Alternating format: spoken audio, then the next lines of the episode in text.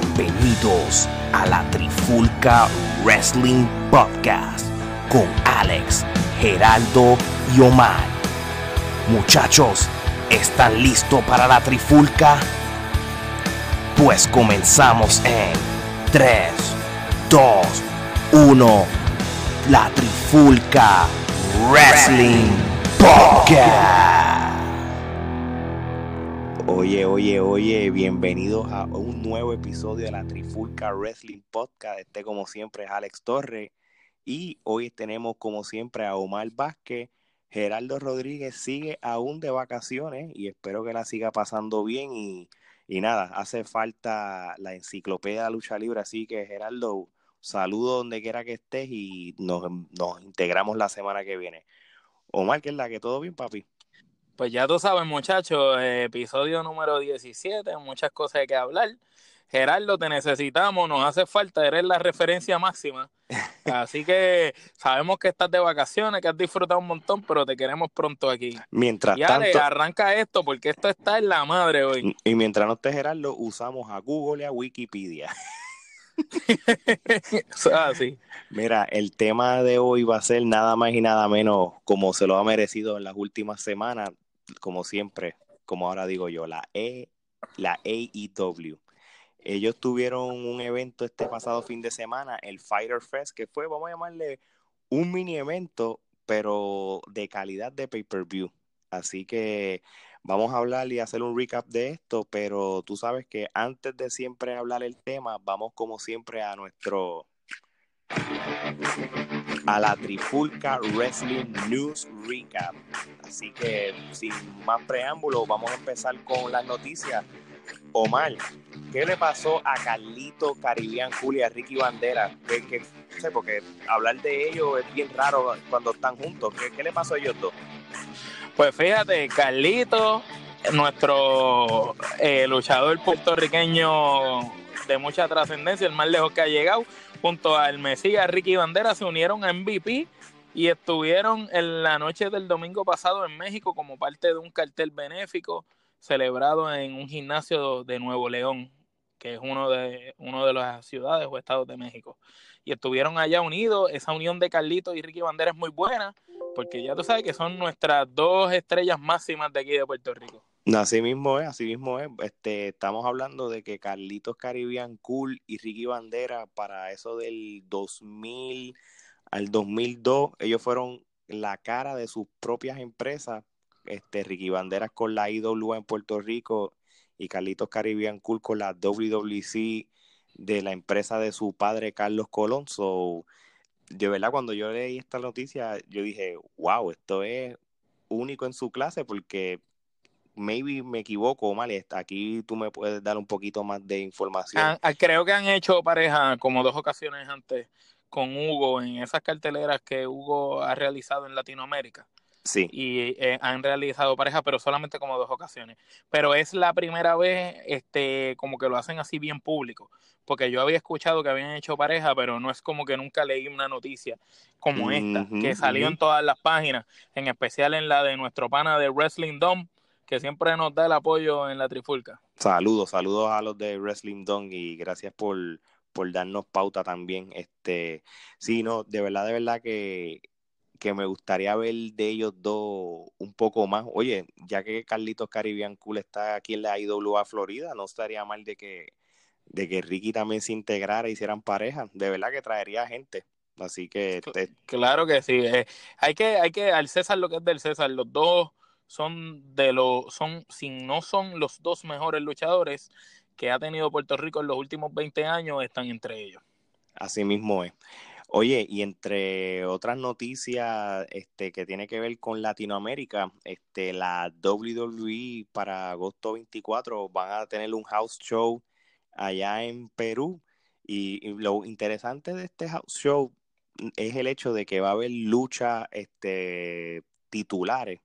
Entre ellas va a ser, por ejemplo, Kofi Kingston contra Samoa Joe. Este, va a haber peleas este, de buena calidad. Este, va a haber un street fight entre Roman Reigns y Drew McIntyre. Y también Ese va- está interesante, ¿verdad? Sí, no, y, y el clásico de Rey Misterio contra Randy Orton. Estamos hablando de que son dos luchadores que vienen de la misma era de John Cena para los 2004, 2005. Son so- dos, dos leyendas, dos leyendas. Y nada, va, va a haber varias otras luchas entre ellas, pero por lo menos mencioné la- las tres que van a ser por Más menos notables, las más notables. Las más notables, así que va a estar bueno. Van, de verdad que la gente en Perú se va a disfrutar este house shows. Este, y entre otras noticias, este Kurt Angle, este, como se habían dado cuenta, después de WrestleMania él se retiró, pero no se fue de la WWE. Ahora mismo él está ahora mismo backstage como uno de los productores y él se lo está disfrutando un montón según yo leí y le ha ido Bueno, muy eh, bien. yo- perdón que te interrumpa, yo escuché que hasta en la sección esa de Bray Wyatt del eh, Funhouse ese, Sí. del, eh, Del del Fire. Fire, Ujú. de exacto, de, en esa sección él está, ha metido la cuchara ahí creativamente también. ¿Sabes? Bueno, que parece mm. que está haciendo poco a poco su labor. O sea que él es el que los controla con sus manos detrás de la ventana. ¿Tú te, tú- tú te imaginas, él es el, el Bonnie, el Bonnie. Ay, Dios mío. Eh, eh, realmente, eso es otra. Esa, esa sección no ha salido en las últimas dos semanas nada de ella. No, porque lo que están haciendo ahora es que, que están apareciendo backstage. De momento, le ha pasado ya de Mist en las últimas dos semanas. Él camina con la cámara Sí, de pero, frente de él. pero es ridículo porque no hay promos de Bray Wyatt, ¿me entiendes? No, claro, esa es la idea. Yo creo que la idea es que, que, que la gente se pregunte qué pasó con Bray Wyatt y, y vamos a ver. A mí puede ser que se aparezca en Stream Rules o SummerSlam, pero ese, e- ellos saben lo que hacen. Así que, oye, ven acá. Por las últimas semanas, nosotros hemos sido bien críticos de cómo han sido los programas de Roy El producto, el producto, el producto. ¿Qué te pareció el producto de esta semana, Omar? Pues mira, vamos a hablar primero que nada que se nota que Paul Heyman está empezando a meter la cuchara dentro de su rol creativo en el producto de WWE. Te tengo que decir que el programa de Raw de esta semana estuvo superior a todos los anteriores de las últimas semanas. Ahora, cabe destacar que sí estuvo mejor, pero no es que estuvo súper bueno. Tuvo momentos buenos. Los tres momentos que nosotros reseñaremos ya mismo aquí, este, fueron los momentos notables y, y más buenos del programa. Lo demás siguió siendo una basura. Y a, y a comparación de las últimas semanas, El este, rating estuvo más alto, ¿verdad? tanto el rating como el attendance, este, Sí, sí, la asistencia en las canchas. Sí, este, no hubo este, cortinas negras ni nada, según este leí. Así que, bueno, y, y vamos a hablar claro. y- No, no, estaban, no estaban afuera regalando taquilla a los hombres. no, Mira, eh, entra y te regala una camiseta de John Cena y, y el Y- guante de Roman Reigns. no, no, no pasó Para que te sientes, para que te sientes y llenes la cancha. Y, hay que ser, y hay que ser realista. Este, a veces cuando tú haces eventos en lugares, vamos a llamarlo medios campos, como pasó cuando ellos estuvieron en Washington, tanto el pay Tacoma, como el proce- y, y como y el otro y la otra y el otro pueblito, pues aquí estuvieron en Dallas, tú sabes que esto es una ciudad, primero que Dallas es una ciudad de lucha libre, tú sabes, tiene su trayecto, su historia y todo, tú sabes, los Bon Erics, los Freebirds, etcétera. Sí. So, la, la gente le gusta la lucha libre. So, eh, eh, iba, a ser, eh, iba a ser sorprendente si realmente el lugar no se iba a llenar. Pero sí, Oye, estoy- ajá, cuéntame. Eh, eh, sí, y hablando de Roales, esa pelea entre Bobby Lashley y Braun Strowman, esas dos bestias, esos dos titanes, como diría Hugo Sabinovich, ¿qué tú crees de, esa- de, de esa lucha? Bueno, yo me estaba empezando a enzorrar de la riña, porque tú sabes que... Que esto la- estuvo mo- monótona, lo hemos discutido. ¿verdad? Pero esta vez, realmente la manera que Paul Heyman decidió... Llevó la pelea, llevó, llevó la, pelea. fue brutal, tú sabes, rompieron parte de la entrada y, y, y lo- Y se cayeron los dos atrás, Sí, se los no. llevaron a ambulancia a ambos, Mm. no hubo ganador. So que la pelea estuvo, tú sabes, estuvo interesante. E- Esto le dio un giro a la riña. Sí, sí, sí, yo me imagino que, que esto va para, sí, imagino que en Extreme Rules este, pelearán y harán alguna estipulación como un Last Man Standing o se vale todo o algo. So, yo creo Sí, que la, y, ma- y la manera que leí terminó, que lo que quieren es que Strowman como que descanse un poco. Sí, sí, sí, están, están vendiendo la película de que se rompió un brazo y qué sé yo, pero sí, sí, este, eso es lo que pasa, que cuando ya está el luchador un año entero, pues lo tienen Quema, se quema, se quema. Sí, lo tienen que hacer el, el, el, el, rol de que supuestamente están lesionados para que descansen, aunque a veces se lesionan de verdad, pero sí, yo de verdad, de verdad me gustó cómo terminó y te deja como que con las ganas como que se vean de nuevo porque hasta se estaban tirando en las redes sociales y todo eso realmente le están metiendo sí, vi, la, vi a Ashley, vi a Ashley que le metió en la red en Twitter chévere. Así mismo es y otros y otros detalles que pasaron en, en Raw y yo me imagino que esto fue algo de Paul Heyman es sobre María Canelis que posiblemente hace 10 años atrás era una de las divas más más pegas de la WWE, pues ahora mismo ella volvió a la WWE hace como un año.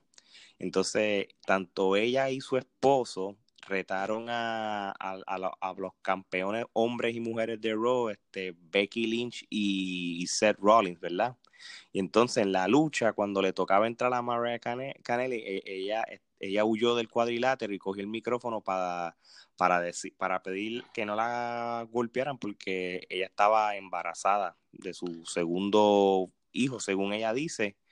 Y una vez este se acabó la pelea porque perdieron, pues entonces pues ella cogió el micrófono y insultó y humilló a su esposo en, en vivo sí, eh, este, lo trató como una bolsa de excremento, mano. y sabes que leí que supuestamente le dieron un contrato de 5 millones a ambos, o sea, 2.5 para cada uno por 5 años.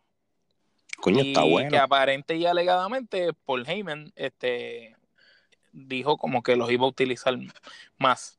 Cosa que, ¿verdad? Yo entiendo también que si le estás dando 5 millones a esas dos personas, pues para usarlo, ¿me entiendes? No, es para, no, claro, claro. No es para tenerlo allí de esto. maybe puede ser que lo pongan a luchar más, tú sabes, él, él, no es un mal luchador, así que vamos a ver. No, él, no es un mal luchador, pero no tiene onza de carisma. Ninguna, ninguna. la carisma ahí en esa pareja la tiene ella. Exactamente. Y ella antes le ayudaba que cuando era más joven era, tú sabes, el atractivo físicamente, pero ya pues se le nota también que de eso que ya la cosa cambia. Exacto. Oye, yo pienso que eventualmente ellos donde deberían de estar es en NXT. También, también. y ellos, yo creo que obtuvieron un poco, no, yo creo que ellos empezaron en SmackDown, pero, o, o, en los main event, pero no. En SmackDown, en SmackDown. Sí. Y de ahí fue que brincaron. Exactamente. Oye, este, el main event de Raw estuvo bueno, estuvo buenísimo. Hay que este, dársela. Tú sabes, donde esté AJ Style, eso es oro. Ese, ese muchacho, o ese señor, ¿verdad? Porque no es ningún muchacho, pero AJ Style no, mano, no, no hay luchas malas de AJ Style. Tú lo puedes poner con el luchador más porquería del mundo y saca una, una buena lucha. Y si lo pones con un tremendo competidor como Ricochet, pues estamos hablando de clásico. Este es el mm. segundo clásico de ellos. No, y, los estilos de lucha son bien parecidos. Bueno, hasta hasta, hasta la ropa, los dos con, con correitos se parecen y todo está yo, yo, yo pensaría que mandan a hacer la ropa en el mismo lugarito. sabrá Dios. Este, lo, lo, interesante de lo que ocurrió con AJ Styles este, durante Raw es que eh, hubo una unión de un grupo conocido de Japón que era el Club este, so Carl Anderson y Luke Gallo, este, por fin van a ser relevantes y van a dejar. Nuevamente, nuevamente. van a ser relevantes porque ahora se volvió a formar el establo de D-Club con AJ Styles y Y de rudo, y todos de rudo. De rudo, y AJ Styles de rudo, yo creo que hasta mejor todavía. Y... Sí, porque él es el AJ Styles es en el micrófono, AJ Styles no es malo pero en el micrófono como rudo es mil veces mejor que de, técnico. Así mismo y, es. y luchando, pues ya tú sabes que ese hombre es, un perfecto, cinco estrellas. Luchando. No, y, tú sabes lo interesante de todo, que en ese main event, este, que fue por el título de los Estados Unidos, aunque Carl Anderson y Luke Gallo estuvieron en el ring, estuvieron en las afueras del ring, ellos no intervinieron y a ella Styles le ganó limpio. Eh, eh, esta semana no, este, la semana pasada fue que AJ Styles le ganó limpio, que le dijo a ellos que se fueran. Esta semana ellos estaban y Ricochet sorprendió a AJ Styles con un paquetito. Pero cuando la lucha termina, ahí es que Gallows y Anderson le dicen, ah, ese no es el AJ Styles de Japón que nosotros teníamos al lado. Y ahí fue que AJ Styles le, le dio, saludó primero a Ricochet y después le dio ese sendo golpe y le cayó encima y como el líder del grupo del club, él mismo llamó a los otros, ¿qué ustedes esperan? Súbanse y le cayeron encima. No, no, no, no, pero eso fue después que se acabó la lucha, pero la lucha como tal se acabó limpia. Sí, la lucha se acabó limpia, pero la ganó Ricochet con un paquetito en esta semana. La semana pasada fue G-Style y esta vez fue Ricochet. Eso que si venimos a ver, ellos están even. Pero acuérdate que lo, interesante también de esta lucha fue que en un momento dado, antes de esto que estamos hablando, el G-Style logró ganarle a Ricochet. La semana pasada. No, no, la semana pasada. Y en este mismo programa, antes de que Ricochet ganara, el G-Style gana a Ricochet, pero el árbitro revoca la decisión porque Ricochet tenía la pierna por debajo ah, de la primera cuerda.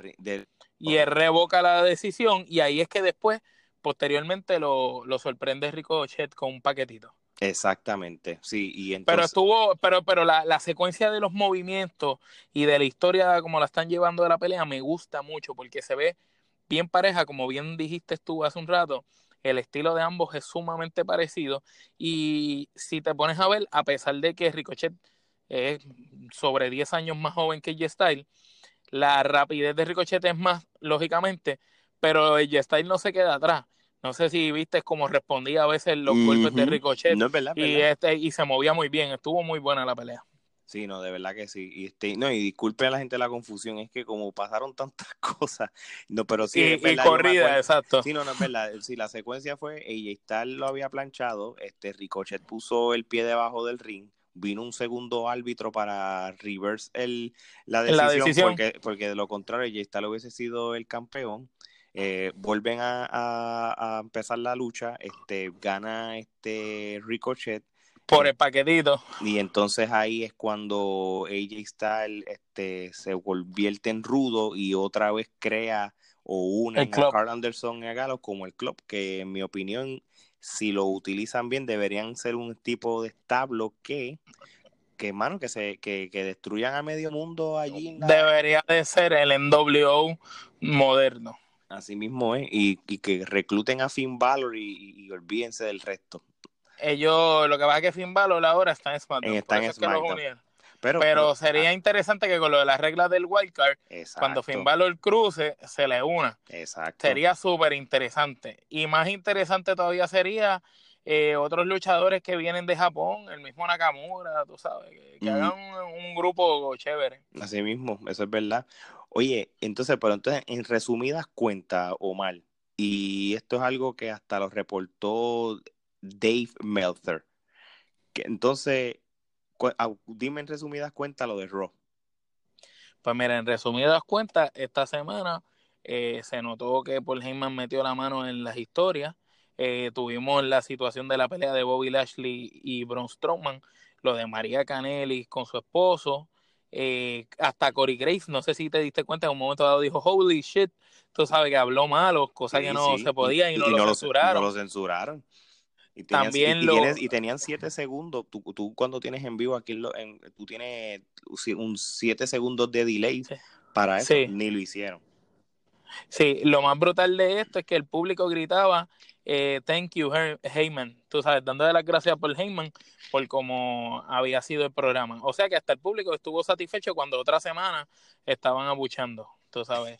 Así que básicamente, según el tío Dave, este, y según opino yo, y yo sé que tú también, este, la cosa va buena en, va, va por buen camino.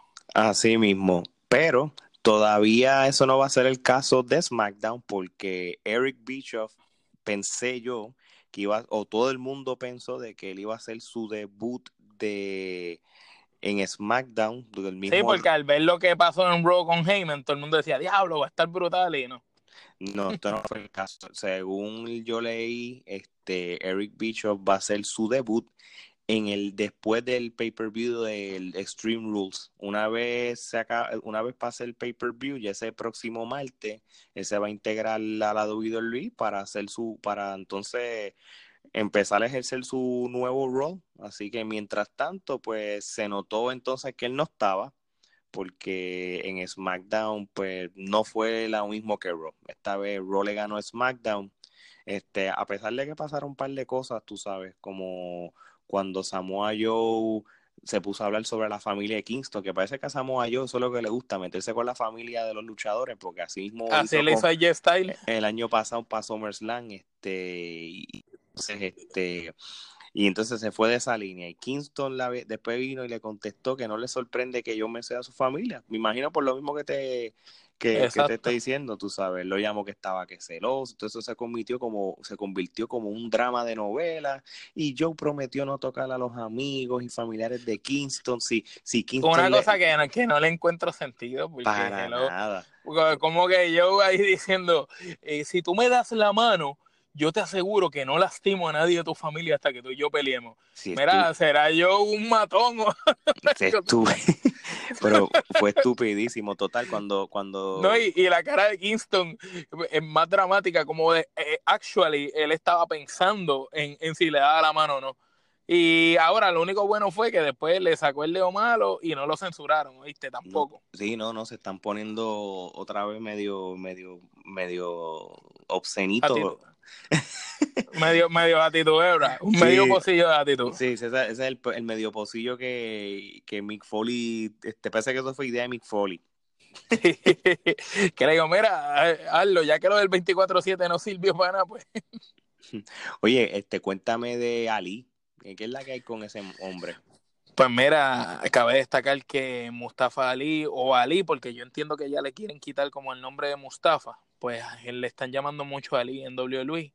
Él hizo una promo bien brutal en la cual dio énfasis de que tarde o temprano él va a ser campeón de WWE. Él dijo que no le interesa el dinero, sino que lo que él le interesa es llegar a ser campeón por sus méritos.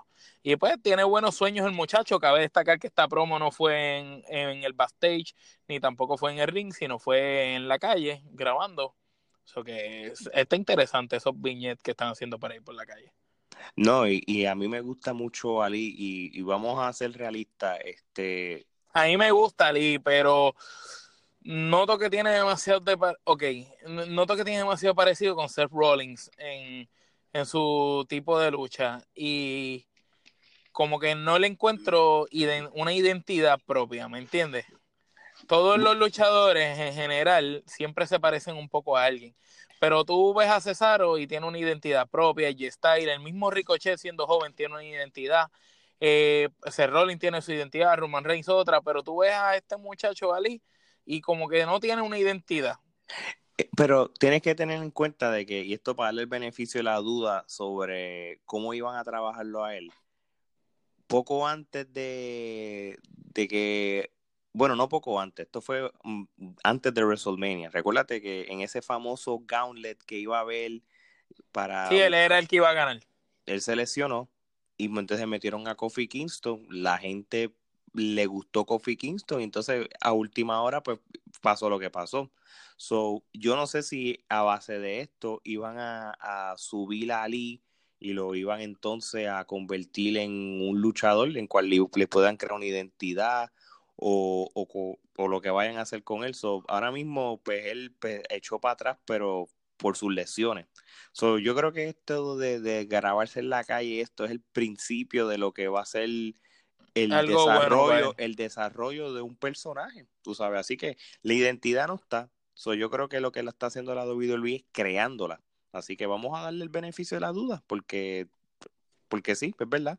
Tiene un parecido a, uno, a varios luchadores pero a mí me gusta el estilo lo eh, eh, no, él pelea bien, es buen luchador, yo no le estoy quitando mérito, pero tú lo miras y él no tiene una identidad, o sea, él es como una mezcla de muchos luchadores y no, no, tiene como que una manera única de ser. Entonces, no. a mí, yo no te, o sea, yo te lo puedo comprar luchando, pero para mí todavía no es una figura que yo diga, a este tipo merece un campeonato. Tú sabes, pues, tú sabes, no es un McIntyre que tú ves ese hombre y tú dices, diablo, ese tipo tiene que ser campeón. No, ese va a ser mi campeón, de verdad que lo, lo, voy, a, lo voy a seguir promocionando. Este, ¿cuál, Vamos a llamarle, lo invitamos al podcast que nos hable en, escocés. Vamos a ver, puede ser. Oye, no, el año que viene cuando yo empiece a, a, a, dar la reseña de WrestleMania aquí en Tampa y espero que estén ustedes aquí también conmigo. Si aparece, lo entrevistamos, olvídate de eso. La lucha, la lucha estelar de SmackDown, este, el Heavy Machinery, este, derrotó a Kevin Owens y Dolph Ziggler este, para ganar un lugar o en, en la lucha de parejas que va a haber en Stream Rules. Este, fue, fue, fue, una, fue, fue, una, no fue una mala lucha. Este, no, no fue mala, fue buena, me gustó. Eh, tengo que destacar que Otis de los de Heavy Machinery me sorprende cada vez el que es chiquito, que parece como un bulldog, sí, es sumamente sí. ágil y el otro es, es, más ágil todavía, tú sabes, y ambos hacen una pareja interesante y el finisher ese me gusta, que le dicen el la compactadora. No, ese en finisher español. está brutal. Ese ¡La compactadora! no lo escucho en español, fíjate. En español, debe escucharlo en, en SmackDown cuando lo traducen. ¡Le ha hecho la compactadora! no, no, estuvo buena, así que eh, eso, esa, esa pareja me gusta, me gusta la personalidad de ellos y la gente le gusta y la pasan bien con ellos. Cuando... Sí, porque es que son unos técnicos pero son como unos locos, como loquitos, ¿me entiendes? Y eso es lo que le gusta a la gente. Ok, sí, no, yo estoy de acuerdo contigo. Oye, Omar, vamos a cerrar con las noticias ya para ir al tema que, que todo el mundo está esperando. Este, oye, tú hace tiempo yo no he escuchado de, del ex luchador de Ultimate Fighting, Kane Velázquez. ¿Qué está haciendo ese hombre? Pues mira, este va a ser su debut en la lucha libre el sábado 3 de agosto en un evento de la AAA en Triple Manía 27 en México. En la Ciudad de México será pareja de Cody Rose y de Psycho Clown. Ah, que suena interesantísimo por el tema. No, y que Triple Manía eso es como un WrestleMania latino. Vamos por Ese, sí, eh, eh, bueno, no te vayas lejos. Hay tres eventos en la lucha libre gigantes a nivel mundial. El número uno es WrestleMania, el segundo es Wrestle Kingdom allá de, de Japón, ¿verdad? Y el tercero es Triple Manía. Y el cuarto, y no es relajo, aniversario de Puerto Rico. Vamos a, vamos a, a sin, sin, burla ni nada. Y los juicios final de, de IWA. Cuando está así, pero juicio final con eso no le llegó al aniversario. No, a, a, aniversario hay, bueno, 50 años de historia. Después, tenemos, después venimos con un temita hablando sobre, ¿verdad? Sí, sí, sí, de verdad que sí, de verdad. Vamos, que sí. vamos a tratar de identificar la mejor época de la lucha libre en Puerto Rico, según nosotros, o por lo menos vamos a hacer notar algunos detalles de ambas épocas. Así mismo es. Oye, y para cerrar las noticias, se me olvidó también en este evento de, de la AAA va a haber otra lucha, este va a, luch, va a ser la revancha del Fighter Fest. Este, Exacto. Que va a luchar este. Kenny Omega, Kenny, Kenny Omega con los John Box contra los Lucha Brothers y, y Laredo, y Laredo Kid. Que Así. ahorita hablamos de esa lucha, el no, por qué se va a dar esa revancha. Así mismo es. So, vamos para el tema. El tema de hoy es nada más y nada menos el recap de lo que sucedió en el evento en Daytona, Florida, este fin, pasado fin de semana, el Fighter Fest este, para los que no sepan de qué se trata este evento, el Fighter Fest no necesariamente era un evento 100% de lucha libre, era una combinación de lucha libre con gaming, este, pero se vendió como que iba a ser un mini evento de lucha libre, pero terminó siendo prácticamente un eventazo calidad de pay-per-view bueno, cual... mejor, mejor que muchos eventos que hemos visto de WWE, y vamos a hablar claro. Mejor, mejor, que, el, el último, que el, que el, último de WWE, como es que se llamó, que ni el nombre me acuerdo ya. Sí, el Stomping Ground, esa da mierda. El, el, Stomping Mierda. Así que de verdad, de verdad, este fue un buen evento.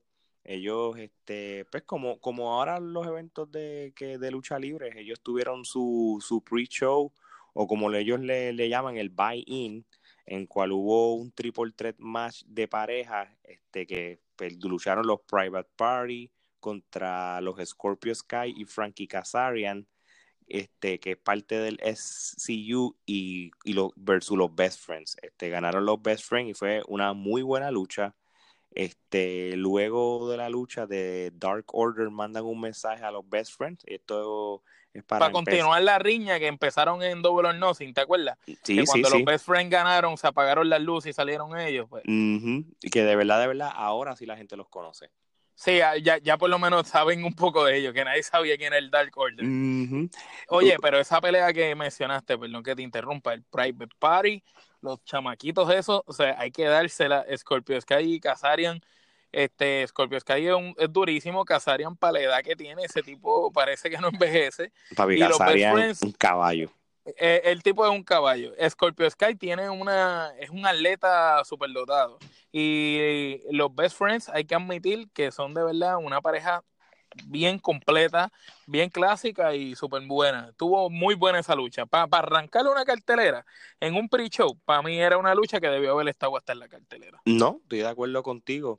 Yo, ahora, yo voy a ser realista, tú sabes, y la IW va a tener que va a tener, como todo, tan, no podemos este, esperarle que todo sea perfecto, pero las mujeres tienen que practicar más y tienen que meterle... Sí, la, división de mujeres no, no me ha agradado mucho lo que he visto. Sí, sí, porque la, la lucha que le siguió, que fue la de Leva Bates contra versus Ailey, este, no, no, me, no me sorprendió mucho. No fue mala, pero tampoco... Pues bueno, tú, tú eres bueno que le dices que no fue mala. Yo digo que fue una mierda y perdonando la expresión, eh, verdad que eh, esa lucha la cagaron. Eh, bueno, yo, yo vi la lucha y me aburrí tanto que terminé este volviendo a darle para atrás a ver si la entendía y no, no, no, no encontré sentido, no, fue una mierda de lucha.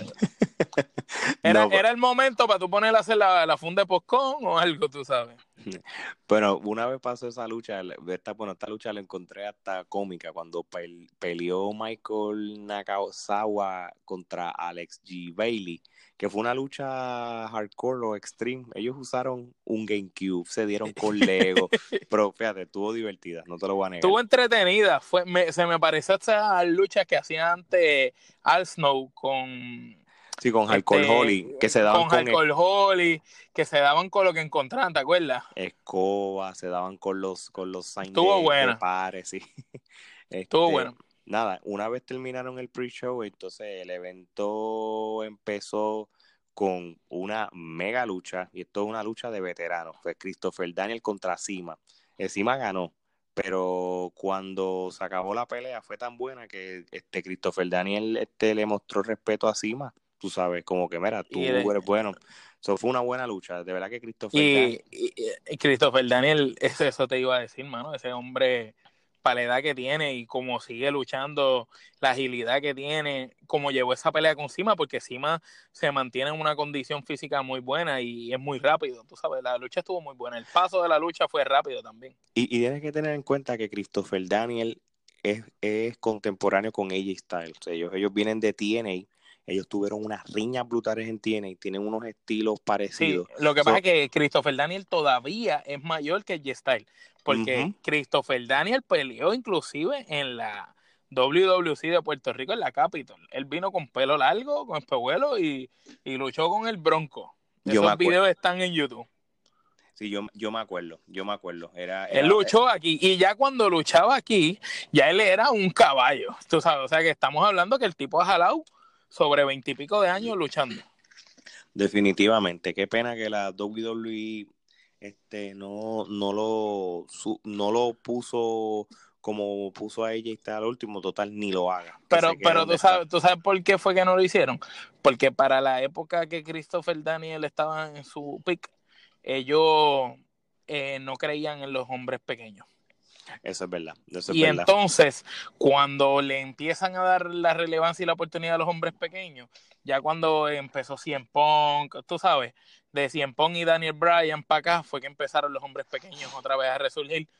Pues básicamente ya, él, ya, él, estaba bien establecido en otro lado. Sí, él estaba establecido en TNA con AJ Styles, más tenían la libertad de luchar independiente. eso yo creo que su carrera no, no tiene nada que envidiarle a muchos luchadores de la WWE y la carrera de él es una muy buena carrera que él todavía está teniendo porque recuérdate que la AEW va a ser mainstream ahora en la televisión y, obviamente él va a ser parte de eso. Eso es así. Él ayuda mucho eh, porque como él es un veterano establecido que todavía puede, como le dicen, he could go, entonces todavía puede seguir ahí y darle una buena pelea, él puede ayudar a, ese talento joven a lucir bien, de verdad. Así mismo es. Entonces, la próxima lucha fue otro triple threat match, pero fue de la división de las mujeres. y por lo menos esta estuvo más entretenida que la del pre-show. Este, este peleó este Riho versus Nyla Rose versus Yuka Sakazaki.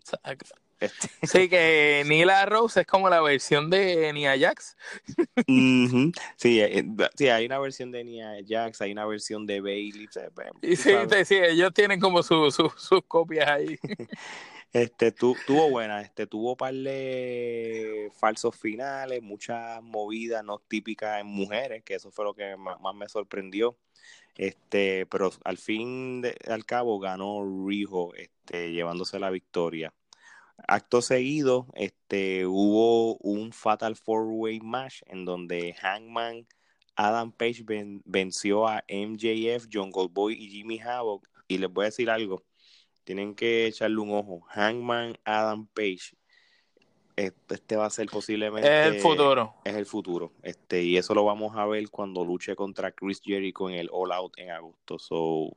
No, yo, yo pienso que ese muchacho, si no se lesiona y lo siguen llevando bien, lo que es de los que mencionaste de ese Fatal Four Way, que cabe destacar que estuvo brutal, lo que es Adam Page y el MGF van a ser muy, muy, muy importantes en esa compañía.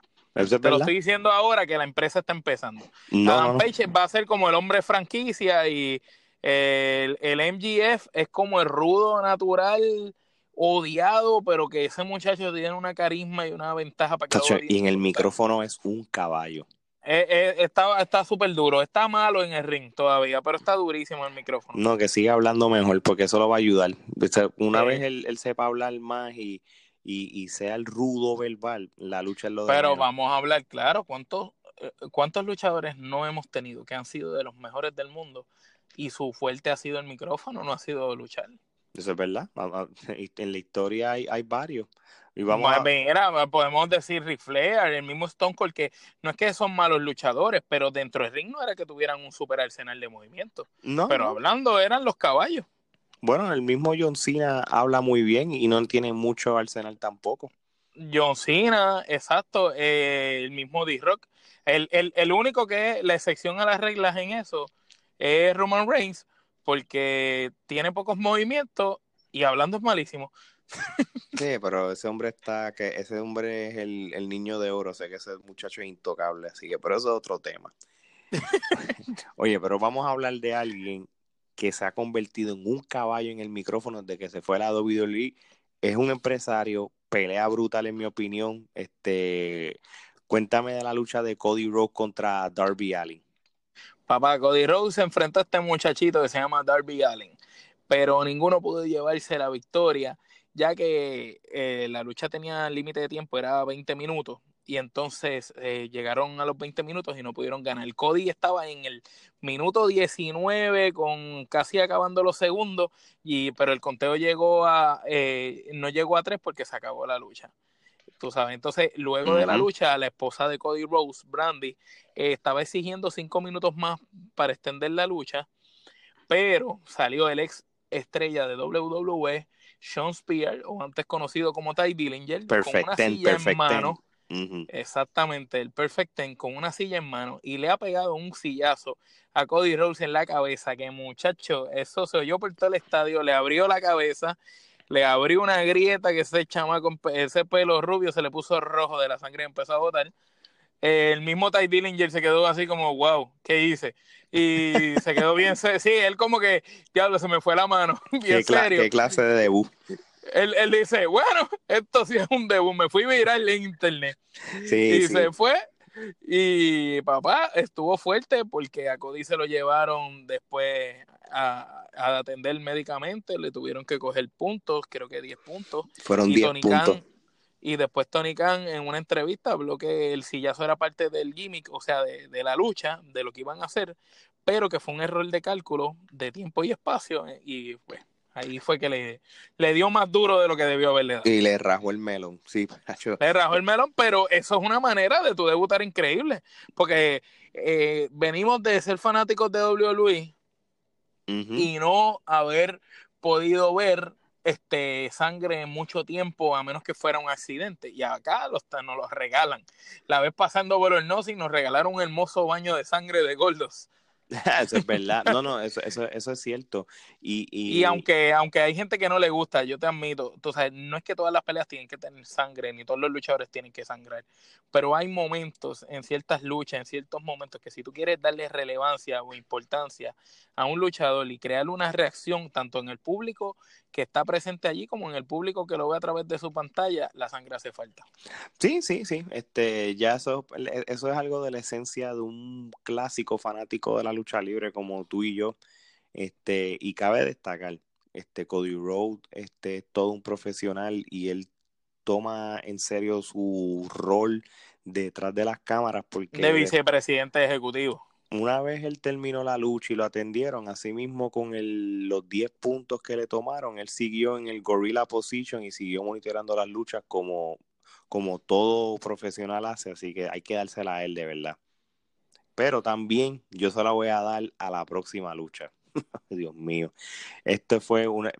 bueno, es que todavía quedan, quedan dos luchas más, pero realmente esto fue un Dame un segundo, disculpa que te interrumpa. Es que acabo de ver una noticia que pusieron en Telemundo PR, donde el perro aguayo Damián falleció a los 73 años. Murió Entiendo, si no me equivoco, que este es el papá del perro, del hijo del perro aguayo, que fue el luchador que murió dentro del cuadrilátero en una pelea con Rey Misterio no hace tanto. Correcto, sí. Entonces, pues lamentablemente, pues eh, falleció. Le damos el pésame a toda la familia y a toda la lucha libre mexicana. Así mismo es.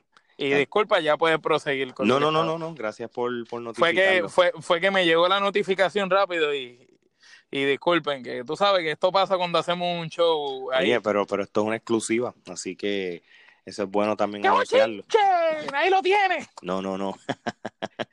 Mira, una lucha que sin lugar a dudas puso a todo el mundo de pie a gozar. Fue la lucha de los Lucha Brothers este Pentagon Junior, Ray Phoenix y Laredo Kid, que fue el luchador sorpresa contra los John Box y Kenny Omega.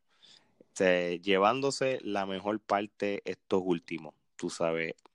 La lucha fue buenísima, este fue una intensa, fue interesante. cuando Kenny Omega se une contra los, los Young Bucks, este es otra cosa, pero también hay que dársela que ese Pentagon Junior con Rey y Laredo se han botado, mi hermano. Esa lucha, esa lucha estuvo brutal. Tú sabes, esa lucha te llevó a un nivel de emoción brutal.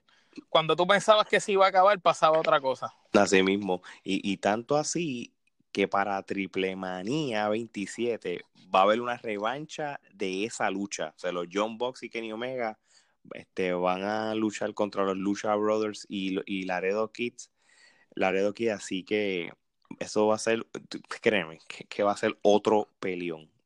Yo entiendo que eh, como esto es un negocio de favor and favor, supongo que la primera se la dieron a, a Omega con los John Box en su empresa y en la otra, que es la empresa como tal de ellos, se la van a dar a ellos. Correcto. Eh, Pero la lucha estuvo buena. A mí, a mí me importaba de verdad ganar a quien ganara o el final fuera cual fuera yo me disfruté ese evento, pero en esa lucha, con esa lucha nada más valió la pena. Exacto, pero vamos a una, la lucha que fue la sorpresa de la noche y es la, lucha estelar este que, de hecho perdóname que te interrumpa como, como ellos lo quisieron vender no fue la lucha estelar porque como e, ellos lo quisieron vender la lucha estelar del evento fue la que mencionamos antes de Kenny Omega con los Jumbos contra los Lucha Bros y Laredo Kid. Entonces ellos dijeron que luego de que salió un tipo ahí en medio ring y dijo, el evento de Fighter Fest ha acabado, eh, las luces se van a apagar y cuando prendan esta lucha va a ser, no, no pertenece como quien dice al, al evento. Era parte de lo tan extrema que iba a ser. Y ahora es la lucha que tú vas a decir. Exactamente. Este John Moxley, o conocido antes como Dean Ambrose, él luchó en una pelea de lucha extrema contra Joey Janela.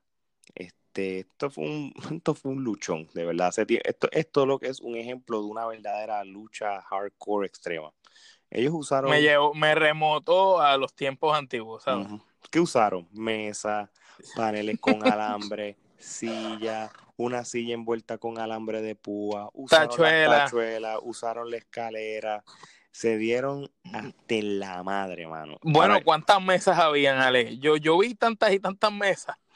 Yo no sé, yo creo que vaciaron el warehouse. y tú sabes por qué lo hicieron, para joder a WWE, como que tú puedes hacer un TLC, papá, pues yo te tengo aquí, esto es más que un TLC, papá. Pero déjame decirte una cosa, el highlight de la noche fue el tronco de brinco que dio Joy Janela. Que Brutal. La, hay fotos y ese hombre voló.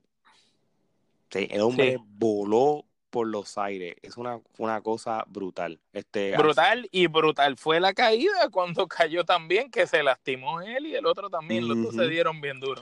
y, y, esa Joe Janela es interesante porque tú lo ves y no impresiona mucho. No es que tenga un super físico, no se ve muy, muy de esto, pero ni tampoco tú ves tantos movimientos brutales hasta que lo empiezas a ver luchar y ves que el tipo para cada cosa que Dean Ambrose hacía, ese muchacho tenía una contestación. Y, mira, y, estoy seguro que mucha gente no sabe quién es, quién es Joey Janela, pero Joey Janela no es este un chamaquito nuevo. Este hombre lleva en la lucha libre. Sí, lleva independiente un montón de tiempo. él empezó en la lucha libre en el 2006. Él ha luchado en, en Chicara, él ha luchado en Major League Wrestling, él luchó por varios años en Combat Zone Wrestling. Él estuvo en la Pro Wrestling Guerrilla. So, él, ha estado en varias empresas conocidas independientes hasta que ahora mismo pues él se unió en enero a la All Elite donde lo están viendo. So, él tiene un historial de lucha libre bastante eh, grande. Tiene, ha ganado campeonatos en, la, en el Combat Zone Wrestling, en House of Glory. Este, y, pero yo pienso que ahora está donde debe estar, en el foco de mm. atención del momento y peleando con uno de los luchadores más importantes de esa empresa. No, sí, sí. Mira, para decir el tema, en el 2018 la revista Pro Wrestling Illustrated lo ranqueó a él 199 de los top 500. Que déjame decirte una cosa, no es una mala posición para alguien que no... Que, no es tan reconocido. para los ojos de mucha gente. Así que este muchacho va a dar mucho de qué hablar también. Y, créeme que con esta lucha lo elevó, este, lo elevaron. Pero esto no quedó así. Ganó John Moxley al final. Pero ya Kenny Omega por fin tuvo su desquite de lo que pasó en, en Double or Nothing cuando vino y lo cogió y le y lo atacó.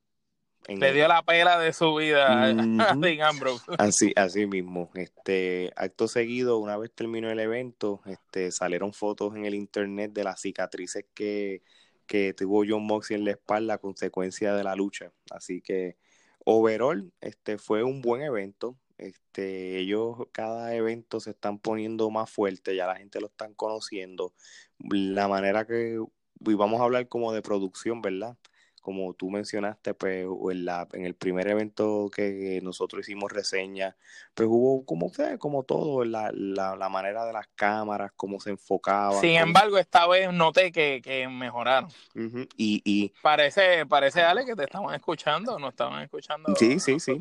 Y, y se ve, y, mira, y, vamos a verlo esta manera, la manera que él estaba, la toma de cámara hacía ver que estaba en un sitio grande con mucha gente, en cual el sitio donde lucharon es un Civic Center que hay en Daytona que no se compara con un coliseo como el de Dallas o el de los Orlando Magic y eso, pero es un sitio grande y se llenó.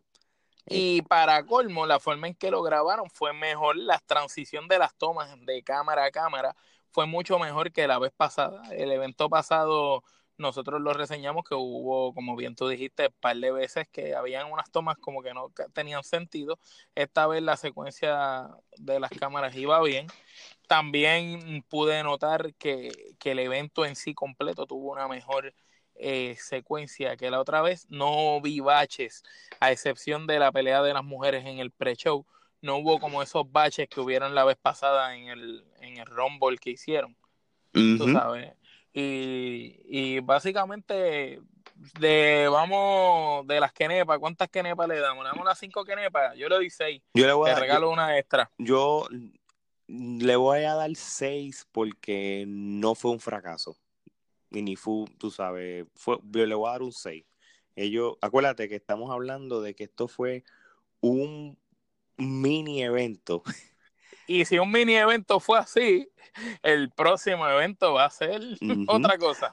¿qué, es lo próximo que, tiene la IW? Pues mira, ellos todavía antes de su próximo gran evento en agosto del All Out, que vamos, que posiblemente esto sería el la competencia para el SummerSlam, ellos todavía tienen un evento, vamos a llamarlo un mini evento, un segundo mini evento, pero me imagino con calidad de gran evento, que va a ser el, 13 de julio, aquí en la Florida, en Jacksonville, que es el Fight for the Fallen. Nosotros hablamos un poquito sobre esto. Sobre eso. Pero mira, esto, esto es lo que va a pasar en Fight of the Fallen. Este, ya hay una cartelera, este, la que todo el mundo sabe porque es este, a consecuencia del Double or Nothing. Pues los hermanos Rhodes, Cody y Dustin van a pelear con los John Box. Kenny Omega va a pelear contra Cima, que esto va a ser un luchón. Adam Page va a pelear contra Kip Sabian. Va a haber una lucha de mujeres. La esposa de Cody, Brandy Rowe, va a pelear contra Ali. Este, Jericho va a estar en el evento. Este, no sabemos todavía cuál va a ser el rol de él en el evento. Así que este, lo interesante de este evento, que como se habló en el podcast anterior, es que este evento es para, sacar ¿verdad? fondos ¿verdad? Para, las víctimas, de armas de fuego. Pero eh, tienen una muy, muy buena cartelera, tú sabes, y el hecho de que van a estar todos, incluyendo Jericho, tú sabes, como dice, Jericho no tiene pautado una lucha, pero va a aparecer y el hecho de que aparezca Jericho ya eso va... Ya le suma, le suma la cartelera. Este, no estoy seguro si este John Moxley va a estar o no, puede ser que desaparezca o no, este, porque en esto de la IW cualquier cosa puede, puede pasar. Puede ser que vuelva a desquitarse de Omega de la pela que le dio. Posiblemente, si él aparece, pero definitivamente, este... Porque acuérdate que como IW todavía no tiene televisión, ellos están aprovechando cada evento, cada presentación que tienen, sea donde sea, y creando historias, que eso es lo que me ha gustado que ellos han hecho. A pesar de que no tienen televisión, están usando bien las redes sociales tanto Cody, los John Box, Jericho, el maestro en eso, todos han estado usando las redes sociales, Kenny Omega, y han estado utilizando también cada vez que tienen una aparición, un evento en alguna de esas compañías que están aliadas a ellos, ya sea AAA, las independientes, están haciendo ese granito de arena, dándole de comer a esa historia que la siguen fomentando para que explote tarde o temprano en el evento principal. Exactamente, y, están rumorando de que, de que Mosley va posiblemente a aparecer, este, no está confirmado, este, pero sí va a aparecer, porque aunque estos son eventos de, de menos este grandes, no, no, como va a ser el All Out, pero poquito a poco indirectamente tienen que empezar a crear estos storylines para cuando haya el evento grande y empiece con la televisión, pues ya haya un sentido. Así que así mismo es.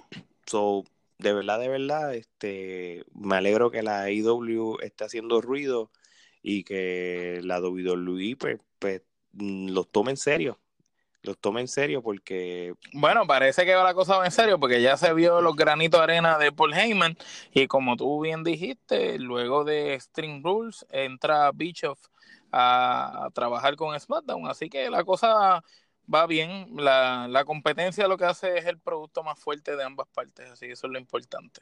y a nosotros nos da de comer y nos alimenta. Mira, y, y para cerrar, yo les voy a decir datos que yo también he leído sobre la AEW. Yo estaba leyendo del, website de Wrestling Inc., que es uno de los websites este, conocidos de la lucha libre aquí en los Estados Unidos. La WWE está en un punto que ellos se están empezando a preocupar porque los, los teenagers, e, esa audiencia teenager que tiene la WWE, se está empezando, este, ellos tienen miedo que se vayan a, brincar para la empresa de la IW como fanáticos por, por la calidad. Es lo, que, es lo que está pasando. Por eso es que ellos han tratado de que NXT sea como quien dice la competencia, porque ahora mismo WWE no tiene para competir con, con AEW en cuestión de calidad de luchas.